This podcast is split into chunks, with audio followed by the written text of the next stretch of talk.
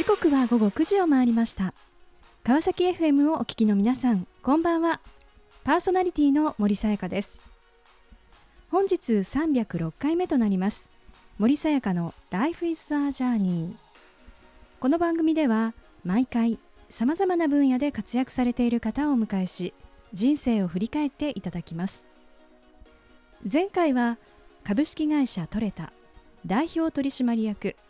中村仁さんにご出演いただきました。松下電機産業へ入社しデジタル化の波を感じながら転職フリーランスとキャリアを模索した20代。思わぬ形で出会った飲食業界。窮地に立たされながらも退路を断って全力で突き進みいつしか自分が情熱を注ぐものへ。業界に先んじた取り組みが新たな可能性の扉を開きトレタが誕生。業界のリーディングカンパニーとして道を歩み続ける中村さん。面白いと思ったらとりあえず乗ってみようというメッセージをいただきました。今回も素敵なゲストをお迎えしお話を伺っていきたいと思います。この番組は人と技術の力で驚きあふれる世界を株式会社ワオワールドの提供でお送りします。さあそれでは本日のゲストをご紹介いたしましょう。エクサイノベーションスタジオ片健太郎さんです。片さんよろしくお願いいたします。よろしくお願いします、はい。さて、えー、片さん、えー、現在どのようなあお仕事をされていらっしゃるのでしょうか。ぜひご紹介をお願いいたします。はい、えー、とですね、えー、パリと、えー、ロサンゼルスをベースとしまして、えー、まあ日本の、えー、企業様あをまあ顧客としてですねあの世界のイノベーションを調査してでそれを実行するっていうことを一緒に、えーまあ、海外欧米の現地で進めるっていうことを基本にしておりますが、はい、それ以外に観光とかですね、えー、えー、自分たちのスタートアップとか、はい、いろんなことをたくさんしているチームです。うん。あの日本限らずもう本当にこう、はい、世界グローバルを拠点にですね、はい、えー、こう活動していらっしゃるということで、はい、あのイノベーションということで、やっぱり新規事業というものをこう生み出していくというところでしょうか。そうですね。あのまあなかなかあの今イノベーションを生み出すっていうのが難しい世の中になってると思うんですけど、えー、あの海外で、えー、まあそういうイノベーションの種を、はい、あのまあパートナーと一緒にまあ、試して作ってみようというところを、うん、えー、まあ、基本的には我々はパリと、うん、えー、ロサンゼルスで進めるっていうことをやっております、はい、あと、まあ、最近はアフリカも結構やってまして、えー、ケニアとかジンバブエとか。で、新しいあの技術を活用した、うん、あなんかスマートコミュニティみたいなものを作るとい。うプロジェクトをやらせていただいたりしています。へあの今こう、はい、ちょっとこうお話しいただくことが可能なもので、はい、あのどういったですね、はい、こう取り組みをこう、例えばされていらっしゃるんでしょうか？えーと、例えばあのアメリカで取り組んでいるのはあのまあ新しいその人と人をつなぐコミュニティみたいなものを作るために、はい、ちょっとそのお弁当っていう日本のお弁当をコンセプトにした、はい。えー、あのフードデリバリーサービスをやったりとかですね。アフリカはもう完全にあの今 SDG とか地球環境問題言われてる中で、うんはい、えー、太陽光を使った電池をベースとした、はい、あのまあ、電動自動車がそのそこに住んでる女性のモビリティ、はい、日々の移動を助けたりとかそれからいろんなその、まあ、刈り取ったえー、農作物を、はい、えー、市場ローカル市場だけじゃなくて、えー、その工場まで売ることで、はい、その収入が上がるとかですねあと、まあ、パリでもいろいろやってるんですけど、はい、ちょっとそれ言い出すとですね結構すごい時間がかかっちゃって、はい、もうたくさんいろんなものを取り組んでいらっしゃるとい。うことですね。そうです。ね。あのまあパリにまあこう在住とい。うことですけれども、はい、あのこのまあコロナ禍がやっぱりまあこの1、2年ある中で、あの片さんから見てですねこの今のそのこうコロナ禍前と、まあ、今とで、なんかそういうこうビジネスのこう生まれてくるものに何かこう変化っていうのは感じますか？うん。どうなんでしょう。あんま変わんない気がしますけどね。フランスでは特に、えーこの201415年からスタートアップ支援がすごい強くなって、えー、まあ、今のマクロン大統領が経済大臣だった時から、はい、あのフランスのスタートアップ政策フレンチテックっていうのをどんどん進めるようになったので、はい、そのスタートアップを目指そうという若者もたくさんいるし、すごいあんまり変わってない気がしますね。そうですか。えー、じゃあこう次々と、まあ、今新しいものがこう生み出されているという。と思いますね。逆に言うと、はい、大企業とかで勤めてた人が、これでいいのかって思って、えー、そういう新規事業とか、スタートアップに携わろうって変わった人が多いんじゃないかなっていう気がしますね。えー、これは日本も同じなんじゃないですかね。そうですね。へえ。あんまりこうねなんかネガティブというよりかは、あのいいことが起こなんかみんなそういうのを考えようと思ってるとかあと一番いいなと思うのは自然とか、はい。えー、そういうところに回帰しようみたいなところからの新技術とか、はい、あとまあ当然地球環境問題とか、あと生態系への配慮みたいなものを昆虫食ベンチャーとか、はいえー、結構いろんなそういうのが出てきてて、あのまあまあ、そういう近くで結構仕事してるんで、うん、面白いのがたくさんある印象ですね。へまあ、本当にこういろいろなこう、まあ、事業でありいろんな方々とですね、はい、えー、こう仕事をまあされていらっしゃる方さんですが、はい、あの一体どのような道を経て今に至るのか、はい、あのぜひちょっといろいろ伺っていきたいと思います。はいであのもともと片さんの最初のこうキャリアというのは、はい、あのどういったところからスタートされたんでしょうか？えっ、ー、とですね運輸省っていう役所に入りまして今国土交通省と言われている役所に法律職として入りました。はいえー、へでもこうもともとこう、はい、なぜ、はい、そのこう運輸ですねこう入ろうというふうに思われたんですか？まあ、運輸省って決まってたわけじゃないんですけど、うんはい、まあ、祖父が役人だったっていうこともあってすごい公益とか公のためにっていうのを意識してきたっていうのが大きいかなと思いますね。なんか青臭いですけど、金儲けのためじゃなくて、はい、やっぱ世のため人のために働くんだみたいなことを思ってたそうした中で、はい、まあ、この、まあ、省庁というところですけれども、はい、あの数あるこう、まあ、いろんな省庁ある中で、はい、あの運営省へのこう決め手っていうのは何だったんですか？あこれはですねまず大きく言うと経済官庁言われるところで現業を持ってるところがいいなと思っていて、うん、そこはあの経済産業省とか、まあ、運輸省とか、はい、当時郵政省とかですね、そういうとこあったんですけど、はい、最後の最後は官庁訪問してた時の、お会いした先輩とかですね、人事担当者の人となりが、うん、まあ、自分に一番あったと思ったのが運輸省だったっていうのが、まあ、結論ですかね。さあそうしたこう、えー、決め手もあってですね、はい、あの実際にまあ入賞されたということですが、はい。はい、あのどのようなこうお仕事をされていたんでしょうか？初めの半年ぐらいは人事課に入りまして、うん、あ役所のこと何にも知らないのにひたすら学生に運書をおいでいいとこだよっていう進める役をして、はい、でその後国際航空課っていうあの航空協定を結んだりとかですね、はい、航空交渉する課に行きまして、うん、でここはもうすっごいなかなかあの他でできない経験をしたとこ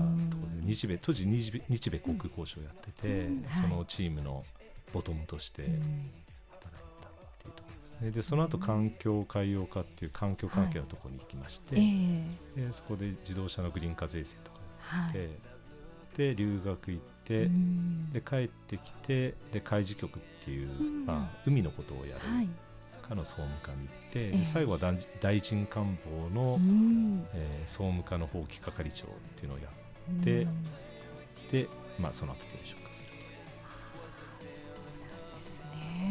いやあのその後のお話、はい、大変気になるところなんですが、はい、後半引き続きお話を伺っていきたいと思います。はい、さてここでゲストの方の意外な一面を探ることを目的にこんな質問をさせていただきます。今片さんが興味関心を持っていることを教えてください。釣りですね。釣り、はい、へ湖での、はい、えー、カヤックフィッシングをやってます、ね、カヤックでですか、はい、はい、えー、面白い。フランス、まあ、パリはい。いうと結構近くにあるんですか？パリじゃなくて、はい。ちょっとパリ郊外なんですけど、うんはい。あの湖でええ。あの釣りをするっていうのは、はい。あの結構流行ってまして、へええ。結構取れますか？えいや全然。あそうですか。あ全然もう私あの鎌倉出身なんで、うん海釣りは結構好きだったんですけど、うん全然坊主もしょっちゅうですうん。うね、あ、それだけ釣れた時の,、あの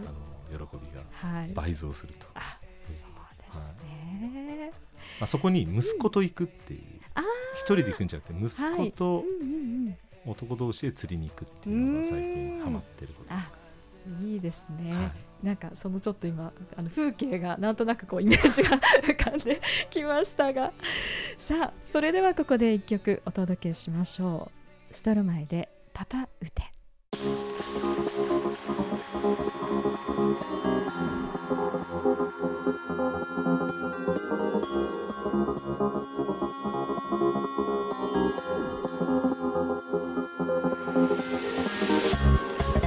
さあ後半も引き続きエクサイノベーションスタジオ片健太郎さんにお話を伺っていきたいと思います、えー前半は、まあ、最初のキャリア、まあ運輸省へ入省されて、えーまあ、20代を過ごしたというところですね,、はいね。えーお話をしていただきました、はい。あのお聞きすると本当にさまざまなことをですね経験されてこうキャリアをお広げてこられたんだなというふうなあの印象を持ちましたが、はい。しかし転職をするというですね、はい。そうしたこう決断をされるええ。ということなんですが一体当時ですねどんなことをこう考えていたんでしょうか？あんまり大きいこと考えてたつもりはないんですけど、うん。あの留学から帰ってきた時に、はい。あのまあ、省庁は再編していて、うんで初めの部署でずっとその組織をいかに縮小するかみたいなプロジェクトをしてたので、うんなん当時このままだとなんか自分が成長しないなと思っちゃったんでしょうね。あでちょっとあの外から声かけていただいてた会社があったんーで、ええ。まあ、ヘッドハンティング会社にはい。話を聞きに行こうと思って、うん。行ったら最後、はい。そこで紹介された会社がええ。めちゃくちゃ面白くて、はい。じゃあちょっとここに行って修行しようかって思ってしまったのが、うん。まあ、きっかけですかね。うーん。ね、こう周りの方なんていうのはなかなかそのこう飛び出して、はい。こういわゆるこう民間間からこうはい。民に行くっていう方っていうのは、当時ってあんまりやっぱりいらっしゃらなかったですか？同期でええ。いまだに1人だけですね、同期18人いて、はい。そのうちの1人が転職したのは僕だけでいまだにみんなまだ役所で頑張ってます。あそえうですか、じゃあ実際はにい。こう、やっぱり転職をするって言った時には結構大きな、あ出来事。もうはい。まあ、同期だけじゃなくて、うん。あの結構先輩とか後輩とか、役所って熱いんですよね。ん。12か月毎晩先輩とか同僚と飲み行ってえ涙涙でしたね。涙ですか、はへえまあ人によっては一緒に国のためにやろうと言ってたじゃねえかみたいな感じもあるしうん。お前はお前の道を行けみたいな。でもいつも一緒に働いたことを忘れずにいようなみたいな。うーん。なんか昭和の熱い青春物語みたいなそんな感じですけどへえ。でも一つやっぱりここではい。決断をされてはいですね、はい。で次に進んだ道というのは一体どんなところだったんでしょうか、はい、あのボストンコンサルティンググループっていう、まあ、経営コンサル会社ですね。はい。うん。あのそこでは、こうどんなお仕事をされていたんですか？あまああのいろんな企業の,、ええ。あのまあ、結構難しい経営課題が山積していて、はい。でなかなか会社では解決できないようなところに、まあ、少数のチームで入って、うん。でまあ、いろんな分析とかをええ。して、はい。でまあ、何らかそのチームが実行に移せるような提言をして、うん。で実行をご支援するみたいなそういうことですうーね。ん。でもこうずっとこうやっぱ省庁ではい。お仕事をされてきた中で、はい。また新しいですね、はい。こう環境にはい、こう入った中で、うん。あの一番難しかったことはどんなことですか、もうねあのスライドを書いて面白い分析をするっていうのは全然できなくて、新卒で入ったはい。めちゃくちゃ優秀なその物理とか院で取ったようなやつが、チャカチャカってすごい分析して、うん。すごいメッセージを書いて送ってくるわけですよ。でそれを横目に、はい全然スライドが作れないってえいう、えそういう苦しい思いをしました、へえ。あーってこう、はい。えーまあ、彼らに焼肉とかおごって、はい。ちょっといろんなスライドを作ってもらったりしたっていうのがオチなんですけど、こういろいろこう手伝ってはい。裏で違う手を使ってうんしのいでたっていう感じですかね。でもこう一方で、今までのこう経験が、はい。あの生きたところっていうのはどんなところなんでしょうか？あーやっぱり役所であの先輩含めてなんかすごい大きなビジョンで、まあ、天下国家を語るとか、うん。ことをしていたので、はい。あのまあ幸いボストンコンサルティンググループでプロジェクトリーダーに上がった後は、そういう視点でうん。経営者の方とお話できたりとか、そういう視点で大きな目でプロジェクトを設計したりっていうのはまあまあ得意な方だったような気がしますうんうね。んさあそういったところでこう、活かせてはいいくわけですね。はい、そうですね。へえっていうほどじゃないかもしれないけど、はい、一応あのかっこよく言えばそういう感じです。はい、そうした中でですね、このフランスとはい片さんとのこう出会いっていうのは、はいあの一体どんなこう場面なんですか？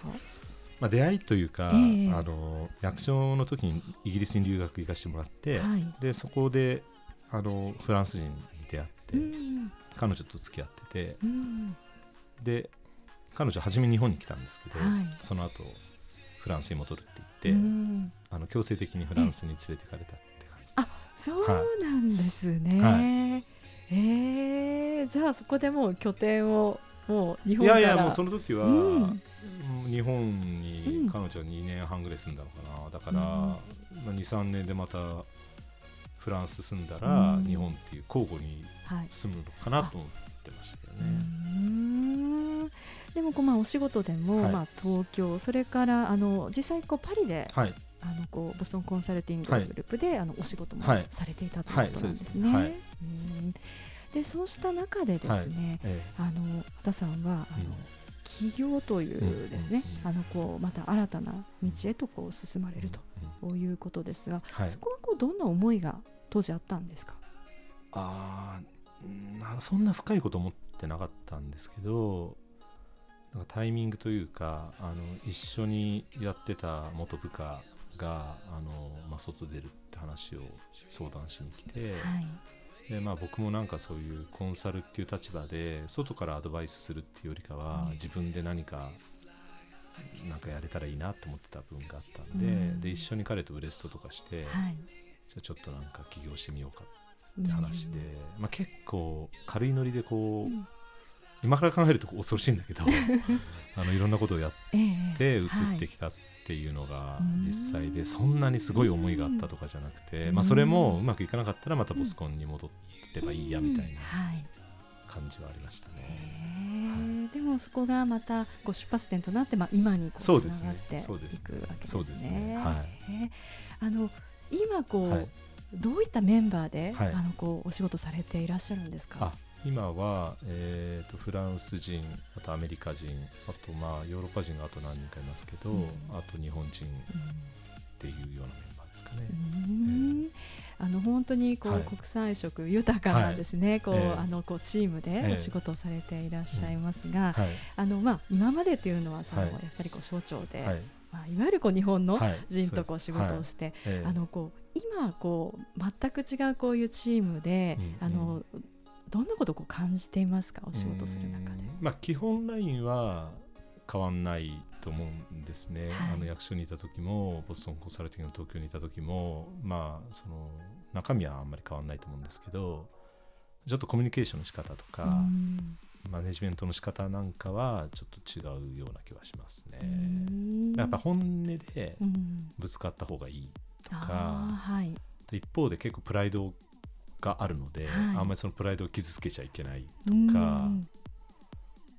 そんな感じですかへね。ーあそういったところもうん。こう少しまあ配慮もしながら、うん。こう前に進んでいくといううんことなんですね。うん。あの加田さん今こう、事業展開されている中でこう、はい。い、ろいろなこうはい、あのまあビジネスだったりビジネスパーソンの方見ていらっしゃると思うんですが、はい、あの日本の企業が欧米でこう活躍していくためには、どんなこう視点を持って、うん、あの取り組んでいくことが大事だというふうにこう感じになりますか？やっぱりですねあの日本の企業からだとか、まあ、3年とか5年とか赴任期間が決まっていて、うん、その間にそつなくこなしたらいいやっていう、まあ、どうしても企業とか組織の中にいらっしゃったらそうならざるを得ないと思うんですけど、はい、やっぱりそこにいるからには、現地の方と本当に腹割って、一緒になんか事業を作るんだみたいなそのなんか入り込み踏み込み度合いみたいなものが、もう一歩二歩あると、すごいその方にとっても楽しい駐在経験になるんじゃないかなって思うことがよくありますね。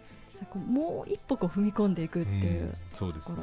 えー、なんかね自分にその権限ないからとか、はい、ああのなんか空約束できないからとかって思っていっちゃうんですけど、えー、まあ、そうじゃなくて、うん、もうこれはブレストだよというか、うん、そんなどどうなるかなんて分かってないからから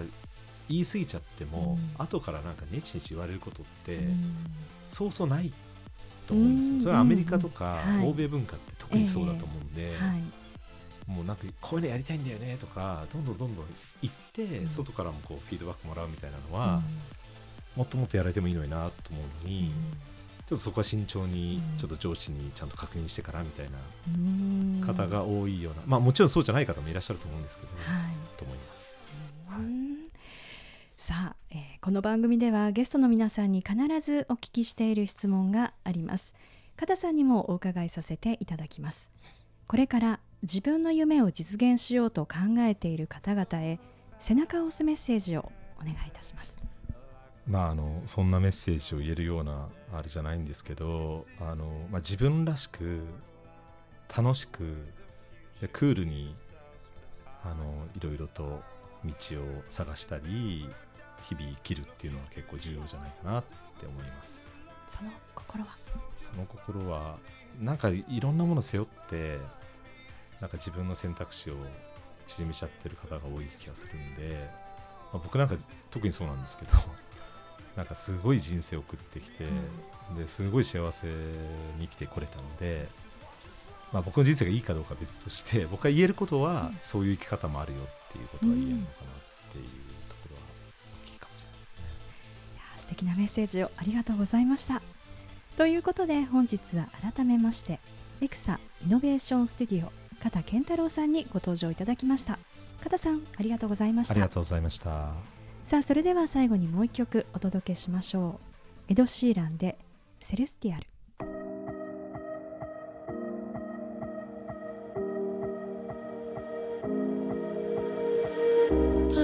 森さやかの「Life is a Journey」いかがでしたでしょうか？当時の運輸省へ入省し人事国際航空環境法律審査などキャリアを広げながら30歳で官から民へキャリアチェンジ。ボストンコンサルティンググループへと進み新たな世界で奮闘する中日本からフランスへと拠点を移し起業。国際色豊かなチームでさまざまな新規事業を立ち上げ日米欧でのグローバル進出を支援する片さん。片さんを通して知るグローバルにおける日本の姿そして活躍するためのポイント。フランスに住み欧米のビジネスの現場を実際に見ているからこその視点は大変勉強になりました。自分らしく楽しくクールに。その言葉の奥にはどこにいようとも公益に貢献する。そうした片さんの思いがあるのではないか。そう思いました。次回はどんな素敵なゲストの方が来てくださるでしょうか。来週もまたこの時間にお会いしましょう。今日も一日お疲れ様でした。おやすみなさい。